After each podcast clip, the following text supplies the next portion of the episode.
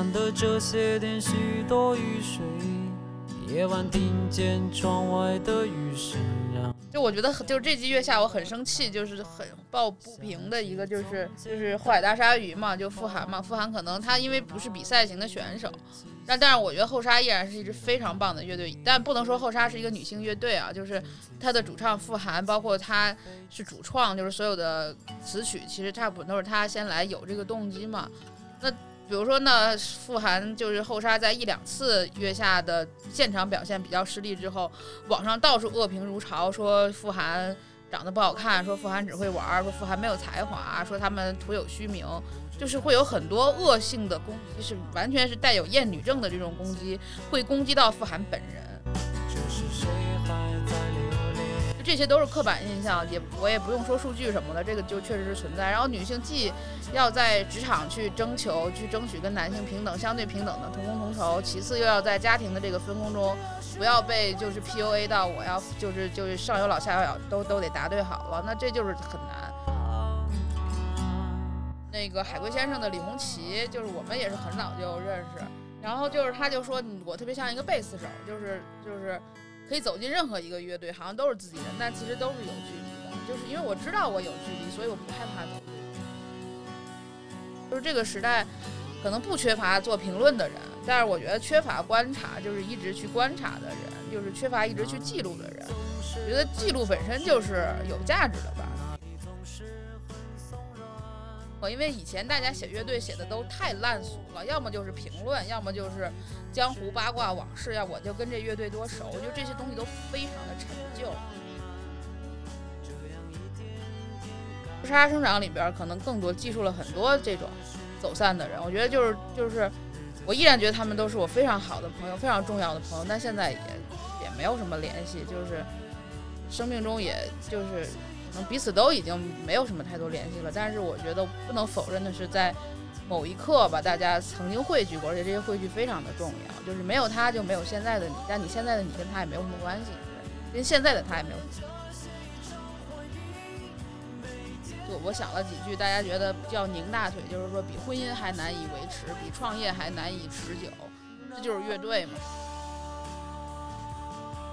听众朋友，大家好，欢迎来到自由之秋，我是张从，我是魏丹。我们今天还请来了两位嘉宾，一位是，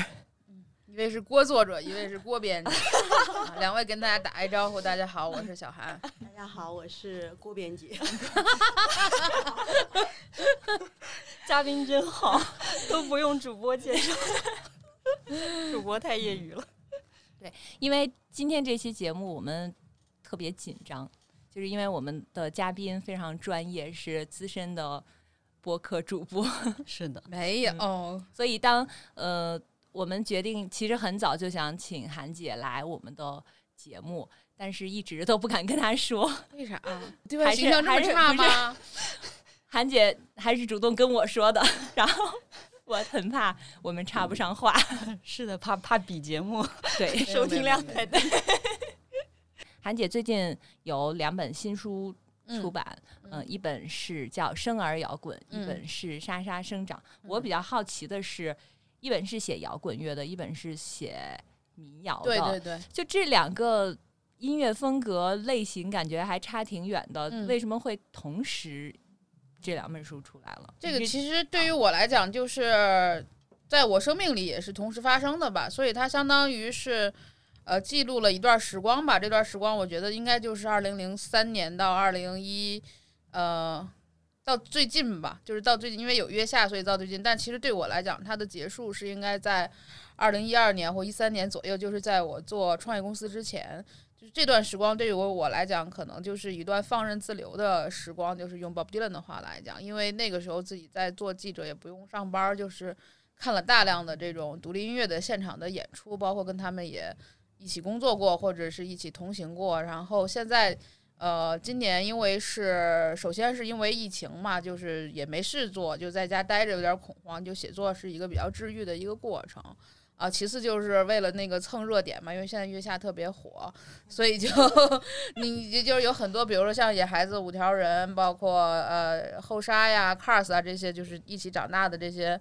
呃朋友吧，就是就是也是想去写他的就是摇滚乐也好，或者就是综艺节目之外的，就是独立音乐的一些场景吧。因为综艺节目它还是偏娱乐性，但是无论是摇滚音乐还是啊民谣音乐，它都有它的文化属性和艺术属性嘛。这个东西就是我不能说是我靠我去补充它的文化属性和艺术性，但是希望就是也可以有更多的人可以关注到它这些属性的一面，所以就有这样的一个写作的一个冲动，就写了这两本书。嗯，韩姐是非常资深的音乐从业者，已经在这个行业里有十几年了。二二十多年，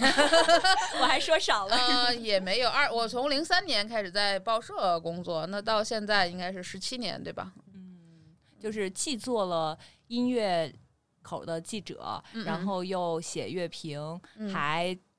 就是亲自做这些乐队的经纪人、演出，嗯，基本上是不是所有的工种都已经做过了？对，听着特别像不成功人士。你要是这样介绍的话，就每行都干了，每行都没干干明白啊。所以现在就是我看你在书里写，就嗯二零一九年你就辞掉了所有的工作，然后嗯就干嘛呢？辞掉工作，就也不知道干嘛，但是发展到二零二零年就啥也不知道，啥也不能干了。因为之前工作就是到了一定阶段，觉得还是有瓶颈嘛。我们不刚女性在三十五岁左右，她会有很多的这个瓶颈，这个瓶颈是是你靠自身的努力没有办法去突破的。就是有一些职场上的就是固固固有的刻板印象，包括在呃家庭的角色分工和家庭的这个任务分工上，其实你有很多的就是东西是，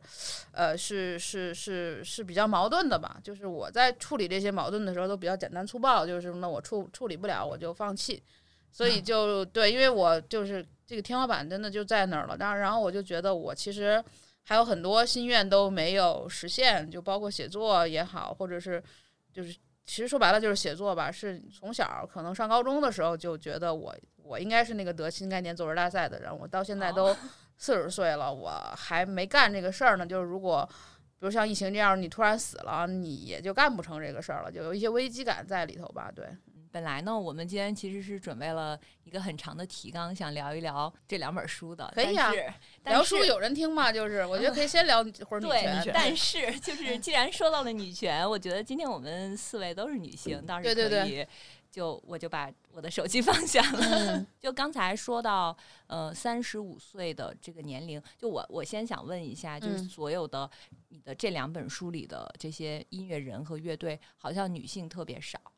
嗯，对，很少。嗯，其实，在很多行业里，就做到顶尖的，就音乐行业也是，嗯但其他行业也是做到嗯，顶尖的女性非常少。对，很不多吧，只能说就是，当然也有，而且他们很伟大，有很多女性的音乐人，其实是我的像是算是偶像吧，就我说的偶像是真的能给你精神力量的这些人，但是他们在整个这个行业的比重里面其实是不多的，对，是很少的一部分。我不记得在哪儿看到嗯过了，就因为之前那个有一个综艺节目，就有一个脱口秀演员说，呃，男性明明很普通，却可以很自信。就是有一个专家好像说要教给女性很普通也要很自信。嗯，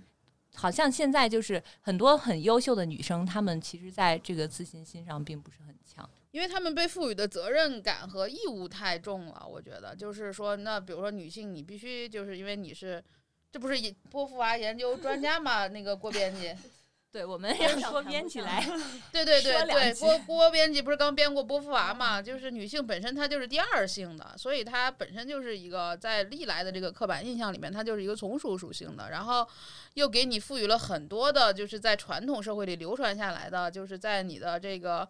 呃历史记忆里面，觉得女性应该负责就是就是。比如说家庭啊，就是结构啊这些东西，但现在其实大部分人都走到职场了，就是在职场之中又会觉得这个是男性应该占一个更主导的地位，就这些都是刻板印象，也我也不用说数据什么的，这个就确实是存在。然后女性既要在职场去征求、去争取跟男性平等、相对平等的同工同酬，其次又要在家庭的这个分工中。不要被就是 PUA 到我要就是就是上有老下有小都都得答对好了，那这就是很难。如果你把所有的事情都做好了，这个真的就对以我个人的能力来讲，我真是做不好了，实在是做不好了。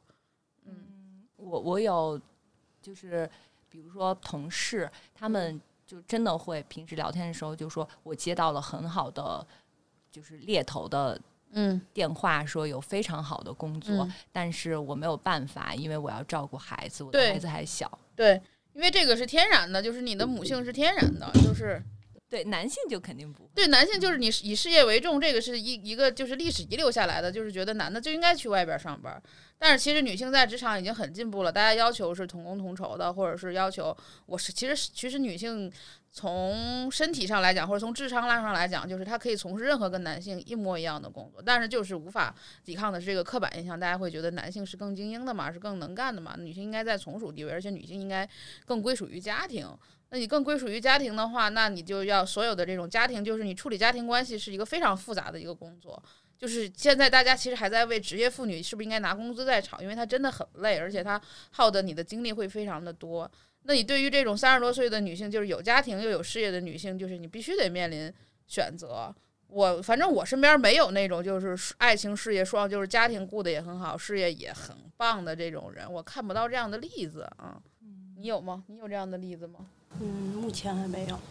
嗯，但是我觉得就像那个，就是说两句波伏娃吧，因为就最近在编她的传记嘛，然后其实即即便是像她那样的女性，就是呃写了《第二性》那样的书，然后也在世界范围内被大家所尊敬，但是在她的传记就先前的那些传记里面，大家还是会把她作为一个萨特的附属品，觉得她就是。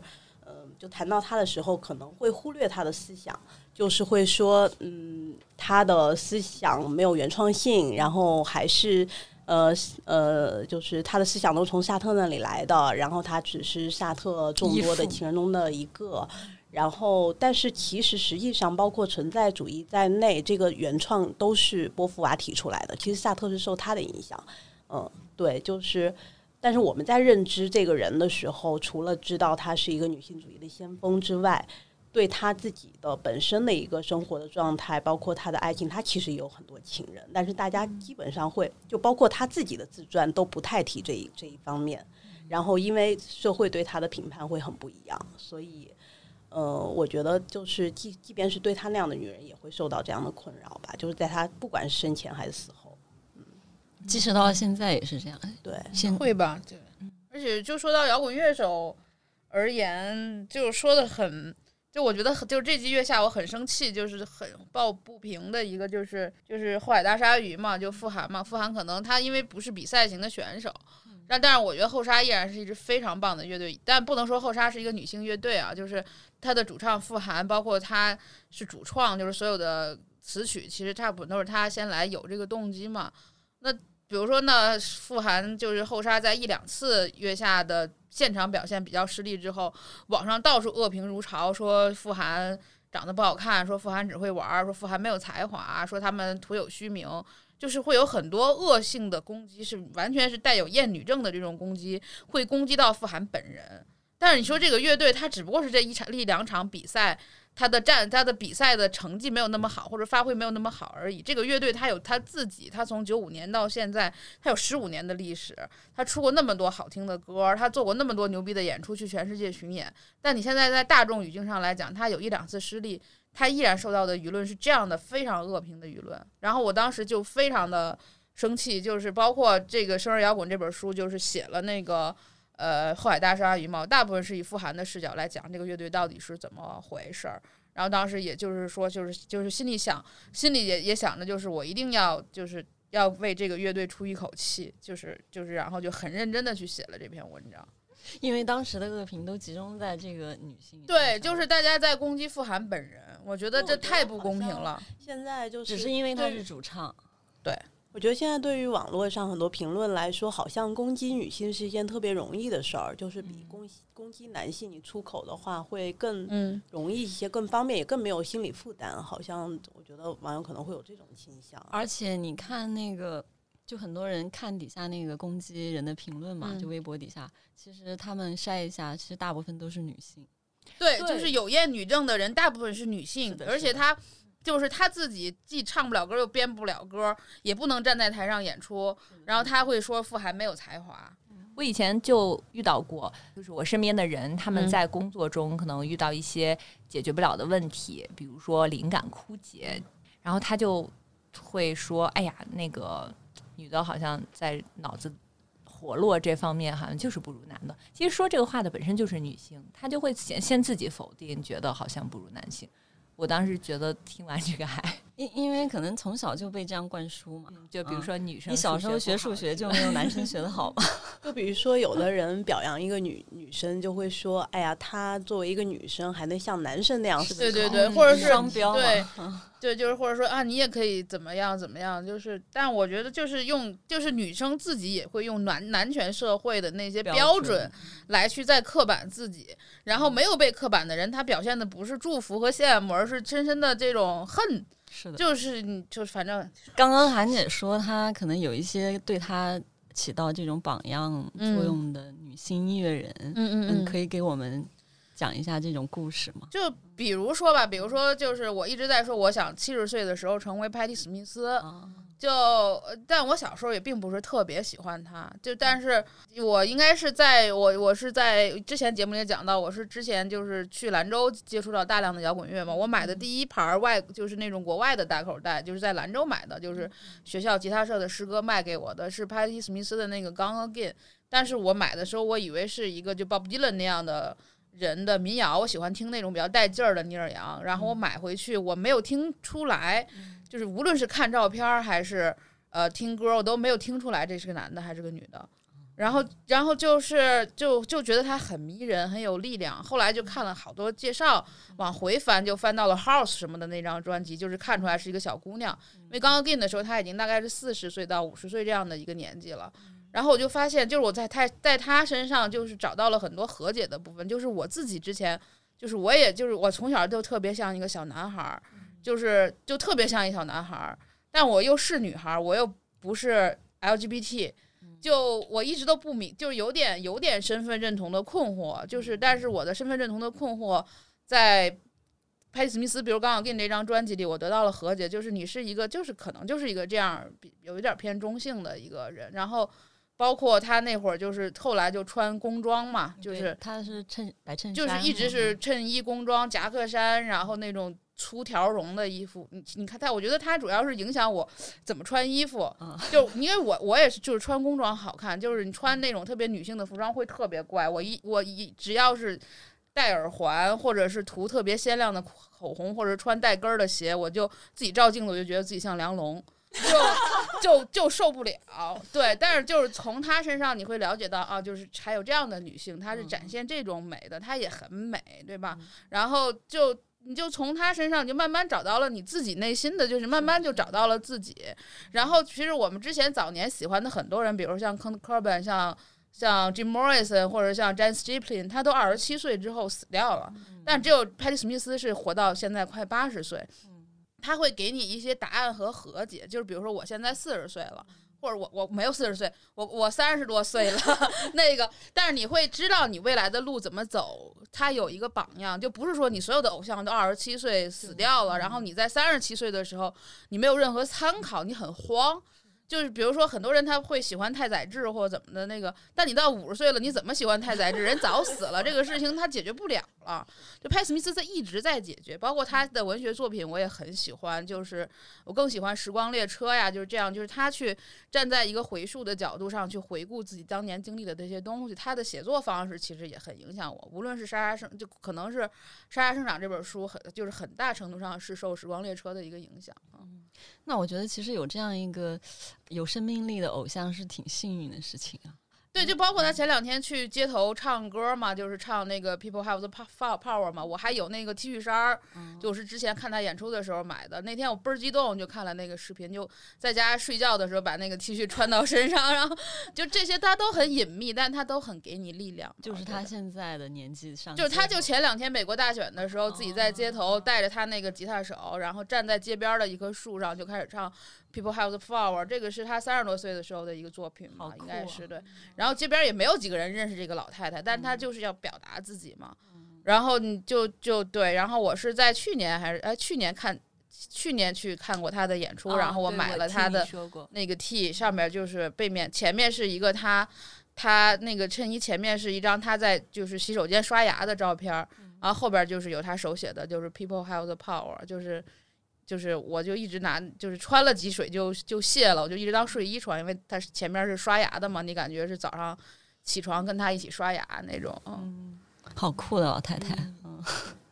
那你有没有想过，就是你其实也是呃后边的一些人的榜样，就是你的也能成为别人的。那得还得再活几十年，我还年轻，我刚三十三十多岁，对，嗯。而且就好多事儿，只是刚刚开始做吧，之前也瞎做了好多东西。对，你觉得之前做的那些东西都是瞎做吗？我觉得不是，是实践吧，就是你想尝试，但是可能不坚定。这个事情，你看，所有你放弃了的事情，肯定就是你不坚定的事情嘛。但是我觉得写字儿这个事儿，从中间我做过那么多工作，但写字儿这事儿没断，所以我再回溯，我想，那我可能对这个事儿还是有一点坚持或者是天赋的，所以就又开始比较重视这件事情了啊。然后我看这本书的时候，就《生而摇滚》这本书的时候，呃，你所有的里边的乐队，你是呃之前就采访过他们，还是就为了这本书专门去做？差不多是为了这本书吧。就是这个书一开始就是郭编辑想让我来写，是因为前面的几篇就是新裤子和。海龟和刺猬这几篇，这几篇也很偶然，因为你也是做行业里头的，大家也知道你写过东西。就是去年新裤子就是花火那一期的时候很重要，但是就是他们那个摩登的副总给我打电话说，我们就是找了所有的资料，发现我们没有一篇是关于新裤子的完整的继续的文章，公司里也没有人能写。你这样，我给你给你多少多少钱？你现在一个星期把这个事儿给我干干出来。对，去年那个月下之前吧，我其实就知道韩姐要出书了，然后当时就问她这书什么时候出来，然后韩姐说这不月下了吗？嗯，就已经没有时间写。对，本来这本书是想去年 就是就着那个月下出来的风头然后出的，但是因为种种原因吧，也是因为忙月下去了。本本来是准备做一个月下的官方书的，是跟爱奇艺跟米未那边合作，但是因为后后面合同一些问题，然后就没有做成这个事儿，所以就今年就正好时间也过去了嘛，所以就今年就是第二季上的时候出。所以这里边所有第二期的乐队都是提前赌的，就是我知道我要去参加那我要去当那个专业乐迷之后，他们会发名单儿，我看了这个名单之后，我觉得谁能。赢，我就我就在这过程中选了谁。哦，这样啊。所以你就是也有点瞎，就是跟最终结果好像也不太一样。但是最后你会发现，你就是就是你无论谁得了冠军还是亚军，你想写的其实还是这些人啊。大差不差就这些人吧。然后我我在看这个书的过程中就。想到了之前就很多人会说啊，大家听不懂某某类型音乐，比如说古典音乐啊，就会有很多人专门去解读，去呃出很多书，让你如何听懂什么古典或者爵士。但是好像到了最近，大家就好像就觉得听不懂反而是一件正常的事情。就像那个这个节目里，好像有一个乐队的主唱还专门说过，我们就是要做那个让大家。比较难懂的音乐，其实他那东西也不太难懂，而且挺好懂的。而且我也没有写这个乐队啊。哦，那就不说这个乐队了，是吧？这个乐队的东西，他自己以为别人难懂吧？就是重重塑嘛，就是 就是我，因为我觉得他们就是根儿上有一点摇滚乐的东西，但基本上还是电子的东西比较多。然后他又是用那种硬件做电子，你就说他有一点那个摇滚的劲儿也有，但是大部分他。就我写的这些乐队，基本都是就是比较纯粹的摇滚乐队。然后，因为月下他也不是，他官方就说过我不是乐队，我是乐队的夏天，不是摇滚乐的夏天嘛。但是你作为一个摇滚乐的解读者或者写作者，那那也不会因为你的节目不是摇滚乐，那我就也不做摇滚乐。那我做的基本都是比较呃根源性的一些摇滚乐队。你就比如说像 Joyside 呀、木马呀、后沙呀这些，它都是。就是是摇是根儿上就是摇滚乐的东西，我我就是因为这个书叫《生而摇滚》嘛，所以还是想区别一下到底什么是摇滚乐，什么不是摇滚乐。对，就是关于刚张彤说到那个懂不懂的问题，然后我就想到那天。咱们做那个单向街那场活动的时候，然后杨海松老师他提到也是就这个问题，然后就说因为有小朋友就提问说啊，我觉得我听不懂窦唯，我很痛苦，因为我觉得大家都觉得他特别好，但是我听不懂，我很难受。但是我觉得当时他的一个观点，杨老师的一个观点，我就觉得特别好。他说音乐就是身体性的，就是你的身体会告诉你你到底喜不喜欢这个东西，其实不用去纠结。嗯，所以我很。很好奇啊，因为我几乎不认识同时喜欢摇滚乐跟民谣的朋友。不会吧？因为我 没有我认识的郭跃老师，像可能还是更喜欢民谣一些啊。因为当时我们一起给我出摇滚的书，啊我们当时那当时不是到那份上了吗？你也摇摇民谣书也没签给我呀。哎呀，郭编辑，郭编辑。所以，所以，嗯嗯，是这两个音乐形式是有情感上非常相通的地方吗？你或者是或者这样问，你觉得音乐的形式重要吗？还是里面的不重要？就是你这这不是归了八堆儿想出两本书挣两份儿钱吗？你就按音乐风格给 本来可以写对分分吧。但是你说就是因为比如说摇滚里边写到小何这种人，他以前也是美好药店的，但是你不能说他是民谣的，对吧？他也是有。有摇滚那个劲儿的，但是比如说摇滚这里边有写到九连真人，他其实从根儿上他有一些民谣的东西在里头，但是只是说他的用的那种器乐比较摇滚吧。那你再往根儿上想，就是你说鲍勃迪伦是民谣的还是摇滚的呢？他既民谣也早就六十年代就背叛民谣了，对吧？那后来他又回来做民谣，那包括我特别喜欢呃 Neil Young 这种，你你说不上来他是民谣还是摇滚，反正就是一老混蛋。完就就我觉得不是这样分的吧，就是我也不知道为什么你你的受你的朋友里面没有既喜欢民谣又喜欢摇滚的。那在我看来，就是我继续的这些人，无论是民谣的还是摇滚的，他还是有一些就是共通性的，而且就是对于我来讲，这些就是比如说周中看民谣，周末看摇滚，对于我来说，它都是区别于我正常的，就是你上班儿就是对婚姻生活和那个就是职职场场生活的，对于我来讲，它都是就是偏亚文化的东西，就是这个东西它还是能够包容我，让我有另外的一个世界的。对，对我没有觉得他们俩之间有什么打架的。那崔健也也就是小小何万晓利都喜欢崔健呀，对吧？他很摇滚，那崔健也很喜欢。呃，舌头也很喜欢小何，也很喜欢，就是就是有一些东西是相通的吧，就是音乐性这个角度上来讲，包括你的这个劲儿，呃，这些劲儿来讲，其实有很多相通的地方，只不过是就是从音乐风标准的，就是乐评体系里的音乐风格上来讲，民谣跟摇滚确实不是呃一一个风格。但是在我继续的这些，因为我本身我也没有在科普什么是民谣或什么是摇滚乐，是就是我一直在说这两本书，它就是记记录的是同一段时光而已。对啊，好多民谣音乐人，他们经常会说自己最初也是听摇滚乐。对，因为做民谣它便宜，就是对，就是就 一把吉他，一把吉他能巡演能挣钱，比如说就李志，呃，不能讲李志，就某 某市民，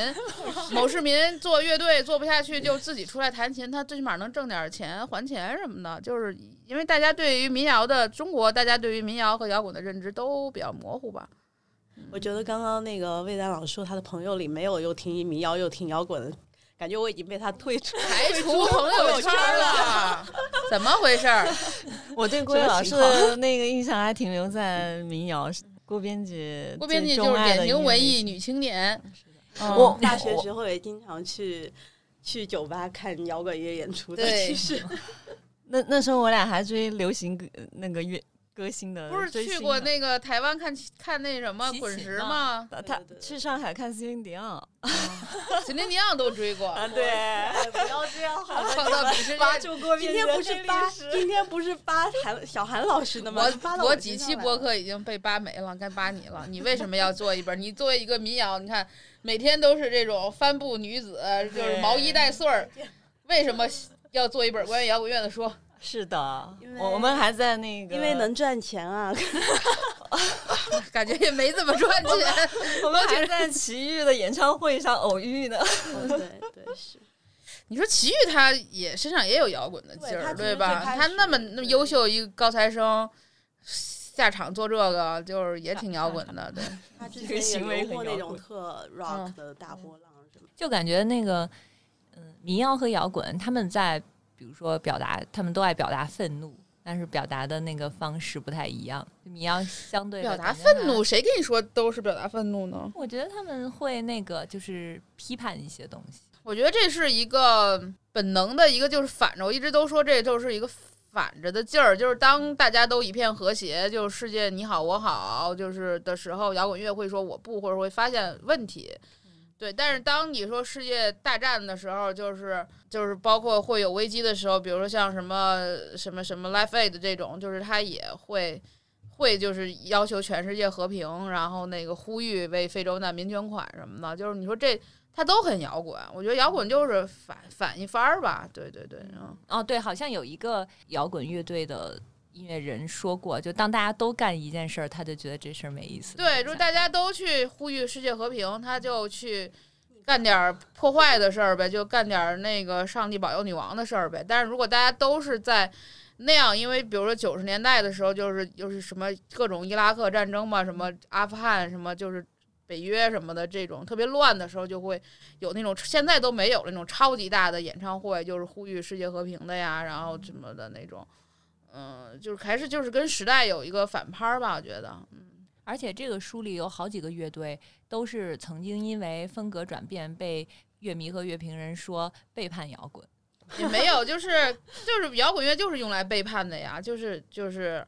嗯，而且就是这种，就是你无论是你的乐迷也好，还是说你的呃所谓的乐评体系也好，就是你肯定是创作者走在前面，他们走在后面嘛。包括你创作者要做的事情是要在一定时间阶段内。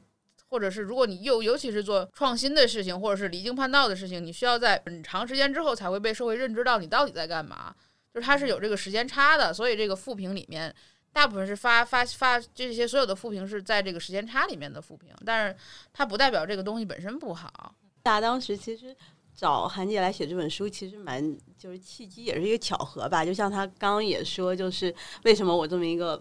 就是看起来很。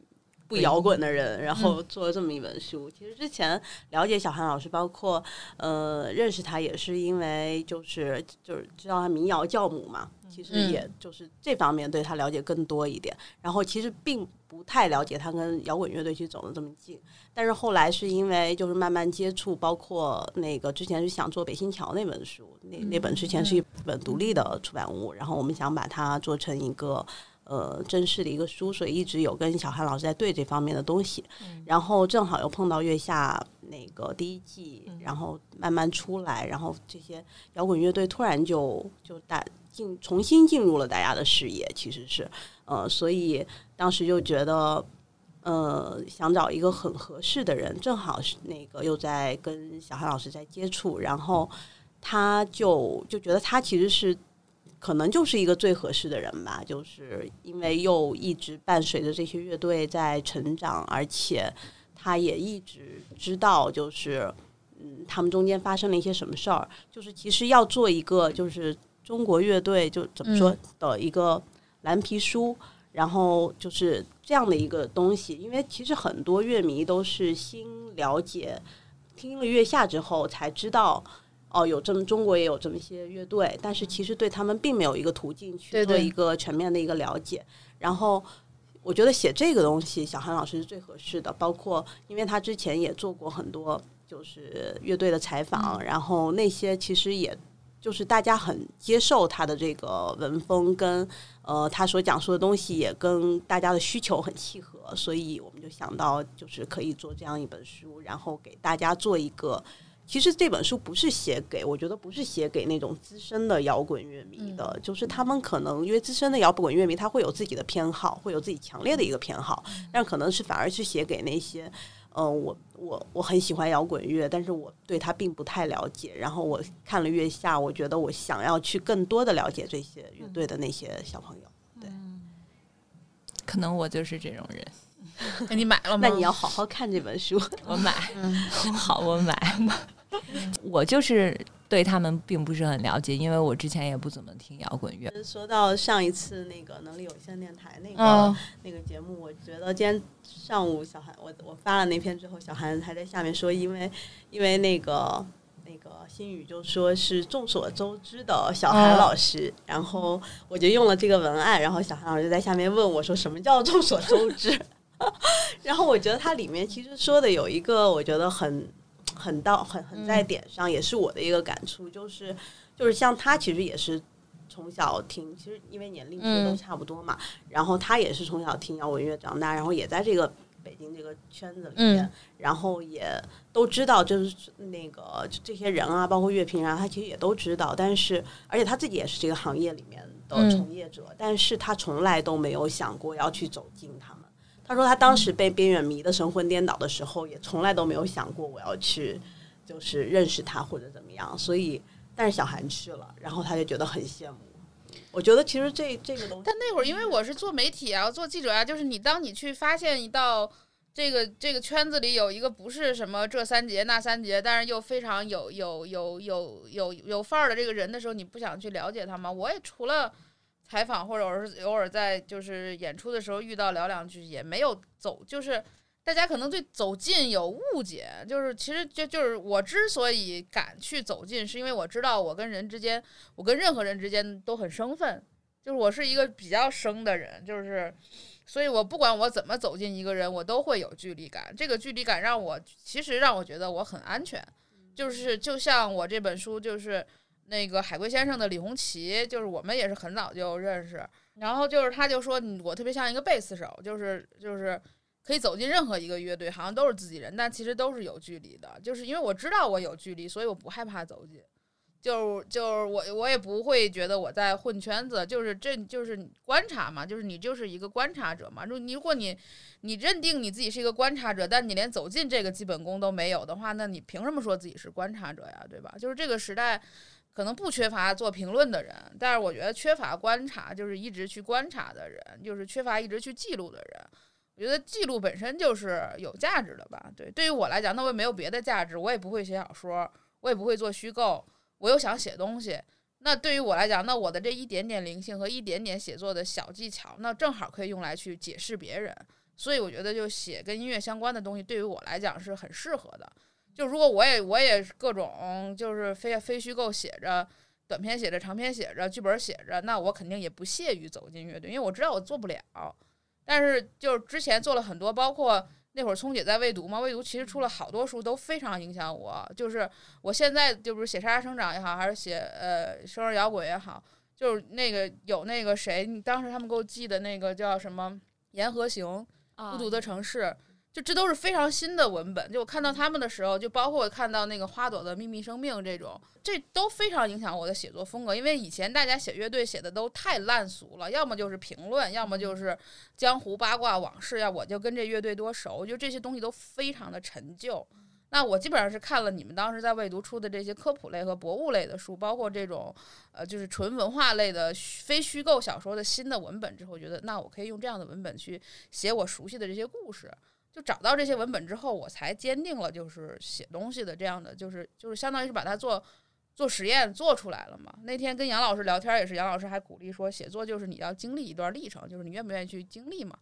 那我找到了一个方式和方法，我就可以去经历了嘛。这个就很感谢聪姐当年给我寄书，对对对对。给魏读打了个广告，对，就来打上广告了。其实我觉得刚才那个郭编辑说的有一句话特别对，就是韩姐只有韩姐是可以做这件事情的，就是她好像又是这个行业里边的人，但是好像又距离，对她又是游离在这个圈子之外，她总是就是又走近了，然后又出来了，这样，嗯，就可能。因为我觉得东西走近的人，就是特别近的那种人，嗯他有一个问题，就是他很难跳出来，而且他会有自己的喜喜恶，嗯就是他会有带着强烈的偏见。这个其实对这种写作是很不嗯利的。对，我想问韩姐，当时写的时候是拿起笔就就能回忆起那些年轻时候的事不，情？因为像像莎莎生长，其实有大部分百分之六七十的稿子是以前写过的东西积累的东西，但是生日摇滚是就是新新的，就而且有方式方法，基本上每个月都要采访两遍到三遍以上，然后去反复的去确认，然后要把所有的专辑都听一遍，然后歌词理一遍，然后就是所有后边的出版名单理一遍。就是生日摇滚基本上就是呃当时也是在说。就是是一份，就是是我写给十三个乐队写的十三份说明书嘛，就是基本上是这个东西。但是，呃，沙沙生长里边有大量的，包括当年一起去巡演的那些，就是当时就写了，只是说一直就是也没整理。然后所有的这些东西都是在疫情期间，我在在呃去年也是大概差不多十二月份左右就收工了，就不干了，就到处出去玩，在南方玩玩了一个月，玩了一个月回来就就我原来住了一特高级公寓，倒闭了，突然倒闭了。那个聪姐老去底下喝咖啡，啊，是那个对，大有咖啡楼上，原来就我家 就对特特高级，然后就突然倒闭了，然后就要搬家。然后另外一点就是搬完家之后就有疫情，就是你就就是那个时候我就突然反省，就是我人生还剩什么？我觉得真是所剩无几。就是如果你自己再不去给你自己创造一个历史或什么东西，就是你连搬家连可搬的东西都没有，那这个东西就是会会比较影影响我的情绪吧，就是它会有一个严重的危机感，就包括我在搬家的，我之前写过一朋友圈，我搬家来回拿东西的时候，就跟跟我闺女一块儿路过那个鼓楼，我说这是。因为我之前住在鼓楼，我往那个张自忠路搬，我就跟她说：“我说这是你妈当年混过的地方，最酷的地方。但是鼓楼已经非常破败了，现在。”她就说：“你有病吧你？你在这儿混，你就你就你就从他的眼睛里看，他真的什么都没有。那你怎么去告诉他有呢？那我觉得我就是把这些东西写出来，就是等他长大了二十几岁的时候，他有有兴趣，他可以翻翻。这真的不是他十岁的时候觉得很破的那个鼓楼。对，就是他的这句话比较刺激我吧。但我觉得你闺女还是一个挺酷的小孩儿的。有点忒酷了，我管不了了。忒酷。我记得好像你是不是在什么时候微博上发，还是说怀孕的时候，别人都听莫扎特，但是你就听摇滚，所以是不是因为这个原因？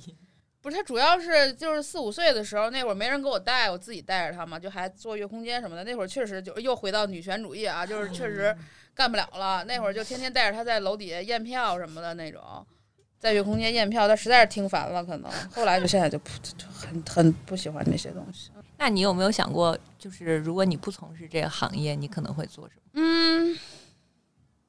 就我从事这个行业其实是非常的侥幸，以及非常的功利、非常机会主义的，因为我知道我有机会，所以我抓住这个机会。呃，我昨天前天在天津做活动，然后去了一个叫桑丘书店的地方，就是一个很。其貌不扬的一个年轻人，在那个第五大道租了一个那种三层的小楼，然后卖书、文艺书、二手书、黑胶唱片、开花店，做的特别文艺、特别洋气，在一个复古的这种小洋楼里面。他然后他跟我说卖咖啡，卖点啤酒。他跟我说他每个月收支是平衡的，我特别羡慕他。我觉得他就是为理想世界投票了那种。如果是我。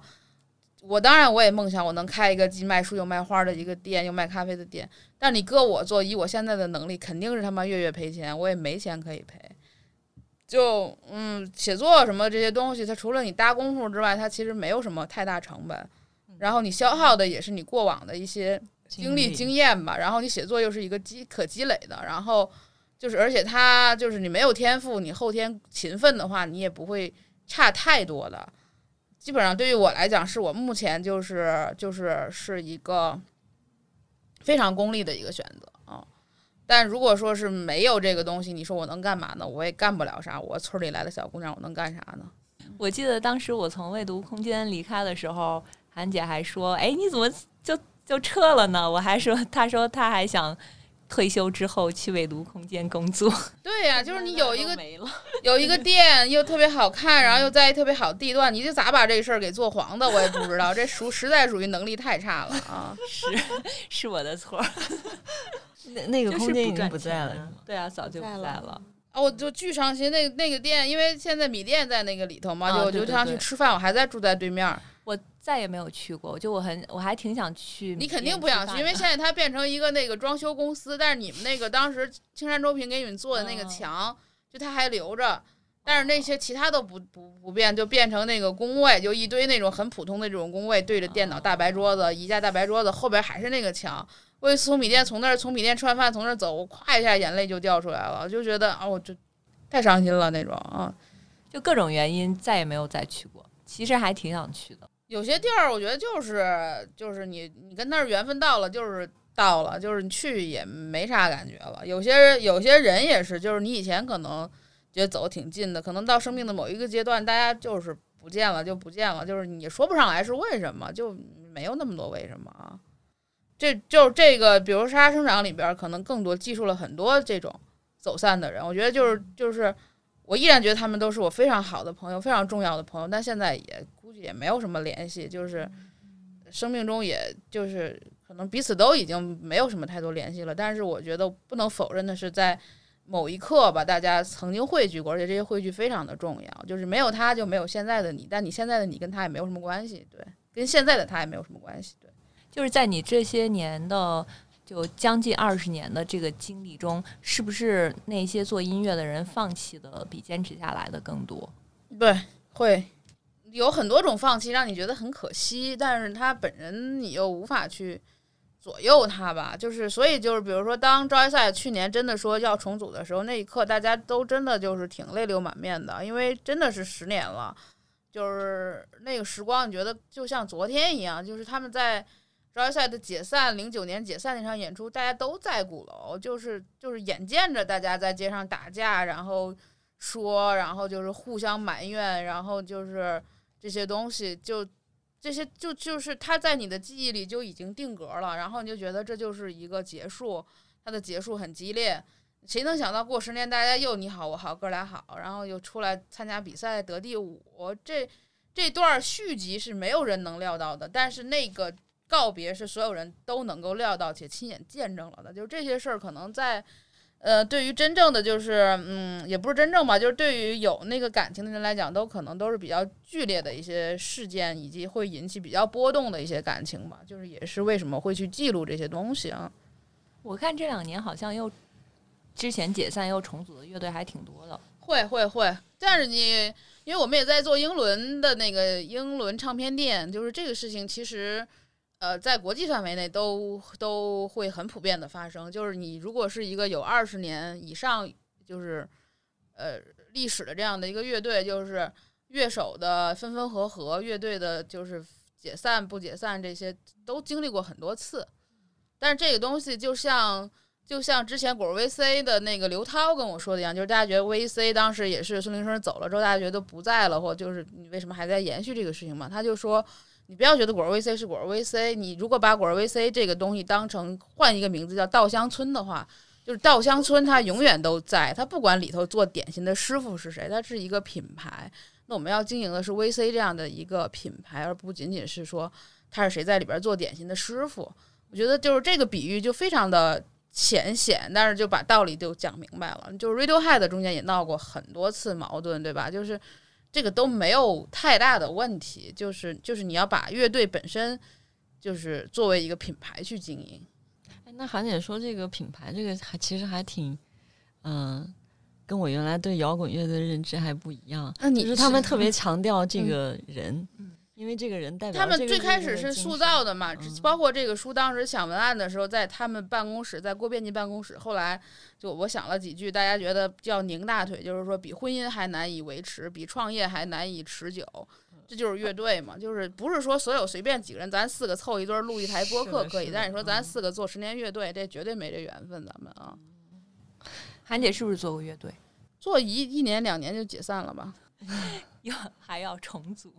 呃，不要重组了，没有那个缘分，有没有大家自己心里清楚啊。就乐队也不仅仅是乐队吧，乐队文化也不仅仅是就是几首代表作吧。我觉得，就是它还是有一个劲儿在里头。就是比如说，你说在在在那个那个什么北理工，就是张守望遇见李青和遇见李维斯的这个事儿，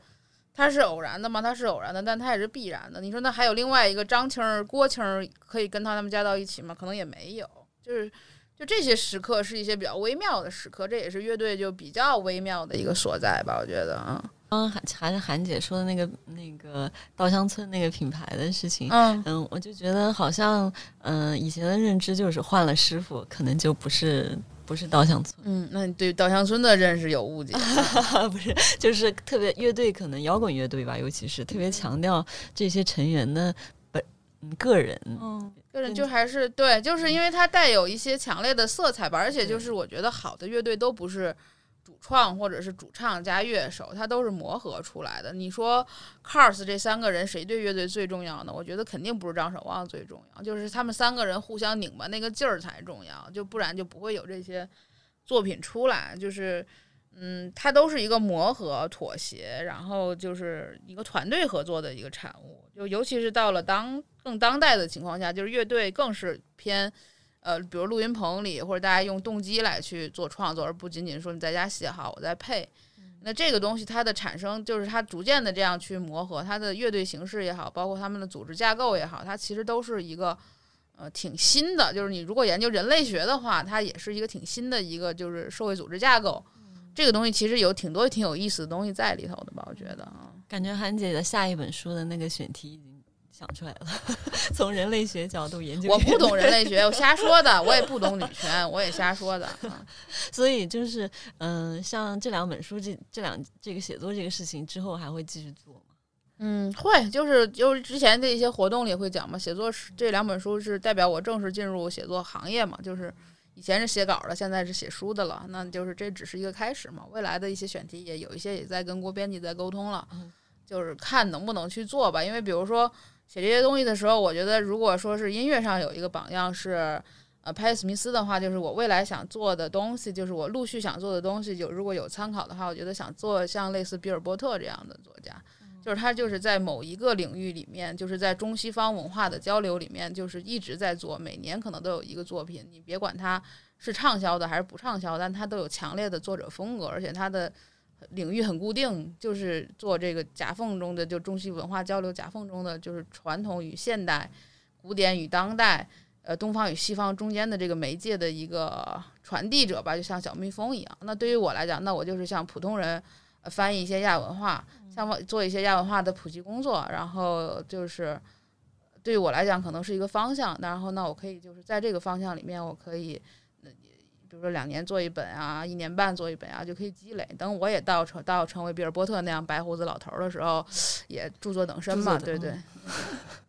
你最近的那个视频节目是是新四季歌嘛？你说是对，哦那个就是以以之前在大内做的音频节目叫四季歌嘛。四季歌是是你也去过，我原来在那个五十五号的那个院子，它里边不是有一棵哦树嘛？那个是就是对着那棵树想出来的一个 选题一个音频节目，然后他用了两年的时间，现在变成一个视频节目吧。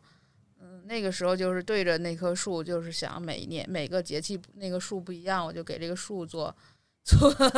做了二十四期节目，对对对，那树后来也死了，然后我就搬家了，对，节目现在也成视频了，对对对，哪天去那树底下拜一拜吧。不是一直想跟大家探讨女权吗？你们也没说呀，你们有瓶颈吗？你你不是也三十加女性吗？你不是也没找对象吗？你聊聊非非常有瓶颈。啊，聪姐，作为文艺女青年为什么不找对象？问你呢？对，先问你，大龄文艺女青年为什么不找对象？我觉得我不文艺，你还不文艺？你比谁都文艺。就你最文艺。天天喝咖。啡，天天买衣服。我买衣服真的不多，但是我喝咖啡喝挺多的。但是喝咖啡就文艺吗？文艺，文艺，文艺，不是不是不是文艺不文艺的问题，是不找对象的问题啊。天哪，这问题是我没有想找对过。象的人，对，为什么要聊这种话题？可是为什么要单问我？那得 总得找一个人问吧啊。那是不是因为当下社会对女性的不公呢？硬着。我真是聊不下去。必须聊女权，不然这节目火不了啊。我觉得就是男的太差了，是不是这哎个就可以了？能红？哪方面哪方面差呢？太普通了。我觉得他们都配不上我。终于说了一句大实话了。副编辑呢？红上。他们都赞同我说，在座的都赞同我说的。我觉得最后我红了。太牛了！但我是有标准的，但我一直没遇上。就是我基本上是大概就是我心里有一个标准，我不觉得男的不行，我只是觉得就是好的男的，我可能就是符合我心愿的男生，我没遇到啊。那你的心愿的标准是什么？心愿的标准，我是呃，我上次也是跟一个女孩儿问我，我大概说了，就是我在巴黎的时候，就是呃遇到就是去了一个杂货店，那个杂货店卖的所有的女性，她卖就是是杂货用品嘛，就是分男区、女区和儿童区，就是那个女区的东西我大部分都有，没有的东西我想买。就包括那种石头做的香氛，或者是那种特别拙的那种，就是那种冒烟儿的，就好多那种东西。然后还有一些就是就是就都是就是我们家会有的东西，以及我们家可能会有的东西。然后那个儿童用品区都是我闺女有的东西和我闺女可能会有的东西，就是什么独角兽啊、宇宙星球啊、什么小彩虹的那些东西啊。然后那个南区卖的全都是户外用品。我大概就知道，那我可能将来就是我们家如果是一个稳定的家庭结构，应该是什么？就是那一刻我大概知道了，我将来要找一个什么样的人。那我刚开始做户外节目是在给自己征婚吗？那个，但是就是就是我在我看到那个店的时候，就就是心里就会就会有一条有有有一根筋就动了，就是我不是为一个人动的，我可能是为某种生活方式动的吧。嗯，刚刚你开始说那个杂货店的时候，我还以为是那个杂货店的老老板。我还想，我还想中国男人不行，不是外国人。没没没有，对对，就对，因为比如我现在的生活作息习惯什么的，也都是被我现在的这个房子规规划的嘛。就我现在住在一个日本设计师设计过的房子里面，所以我的呃，无论是生活作息，还是生活习惯，还是说好多东西，就是沿着那个就是这个设计的非常就是合理的这个房子去，我应该几点起床，几点干什么事儿。就比如说我。上午如果我这个事儿没干完，那可能阳光就进来了。就是我一定要在阳光照到我桌子之前完成写作。就所有的这个事情，我都是按照那个房子的规律才在走的。那我觉得就是这种东西，它还是有科学的吧。我就是我希望以后按照我的那个心目中喜欢的这个杂货店去构建我的家庭，对，就也 再次构建我的家庭，但也没想到是怎么回事儿呢？嗯，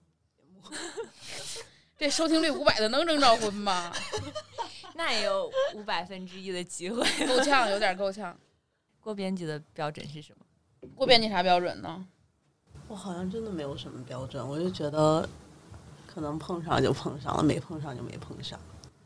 哦，这么嗯佛系。我我也是就觉得目前来讲好像没有什么必要，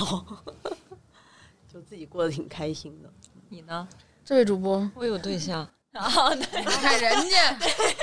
什么情况？输了，我们 都输刚有的是吗？你的小姐妹还不知道。嗯哦，我知道，我知道。果然是被排除同哎，所以韩姐还是对家，还是想对组建家庭有向往的，是吧不不不，我有某些星座落在天秤，就是我对完整结构有执念。对对对对，这也行嗯，是从星座上看到的。那我的星座，我的星座没有，我五行缺这个。刚刚韩姐说，就是比如说想给呃，就是读者留下一段，比如说给你女儿留下一段从前的，比如说关于摇滚乐队或者关于民谣嗯音乐人的一些故事嘛。嗯嗯嗯，你给比如说想把这两本书推荐给读者的时候，你最想推荐给他们点的点是什么？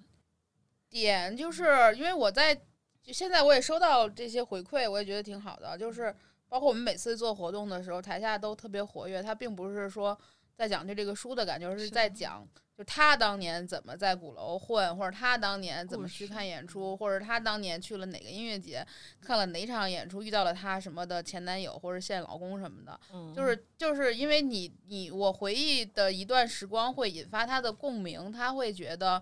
嗯，我也曾经有过这样的时光，因为这个时光它并不是多么珍贵，对你升职加薪，然后就成为贤妻良母没有什么太大的用处，但它真的也塑造过你的品格和性格，而且在你生命中其实非常重要，而且不可复制吧，就是不要羞于提起这些东西，不要羞于提起自己是文艺女青年的这个日子，我觉得。那那其实就是就是我认识很多人，包括现在做的几项线下活动，很多人在分享这个故事的时候，我真的非常感动，而大家都意识到，曾经有一段时光我过得其实很很充实。然后包括这个书，当时我有一个朋友说，就是我这个书。呃，放到他书架的时候，他有一天就是他的那个老婆和孩子都睡了，他自己在书房待着的时候，他就说，呃，我看到《远远瞥见》这本书的时候，就觉得自己的生命中仿佛就是某一段生命有了一个证明，就觉得啊、就是这样的语句还是很打动我的。就是每个人可能都会有一段这样的时光，音乐是记载这些时光的最好的一个载体吧。就是就比如大家听《达达南方》的时候，你会就是会很感动，不是因为彭坦唱的多好，是因为你自己也有过这种所谓的南方嘛。那那那他如果能够让你珍惜你生命中曾经有过的这些时光的话，那我觉得可能就就我觉得就就就就我起到了一个好的一个作用吧。嗯，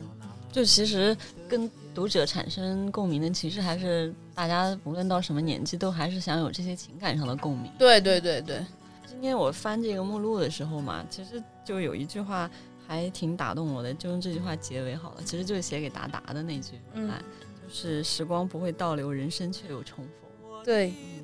而且重逢的人会再重逢，这个是村上春树说的。啊、那我们谢谢韩姐今天来支持我编辑，这个 收听五百的博客。拜拜。就再摁一下那个就，拜拜拜拜。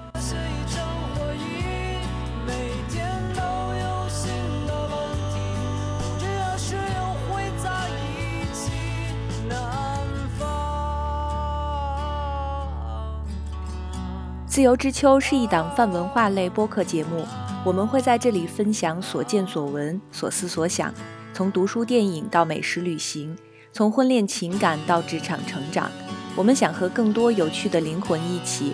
以微观生活记录时代流动。我们希望这里可以成为一部自由而真实的私人生活史，欢迎关注。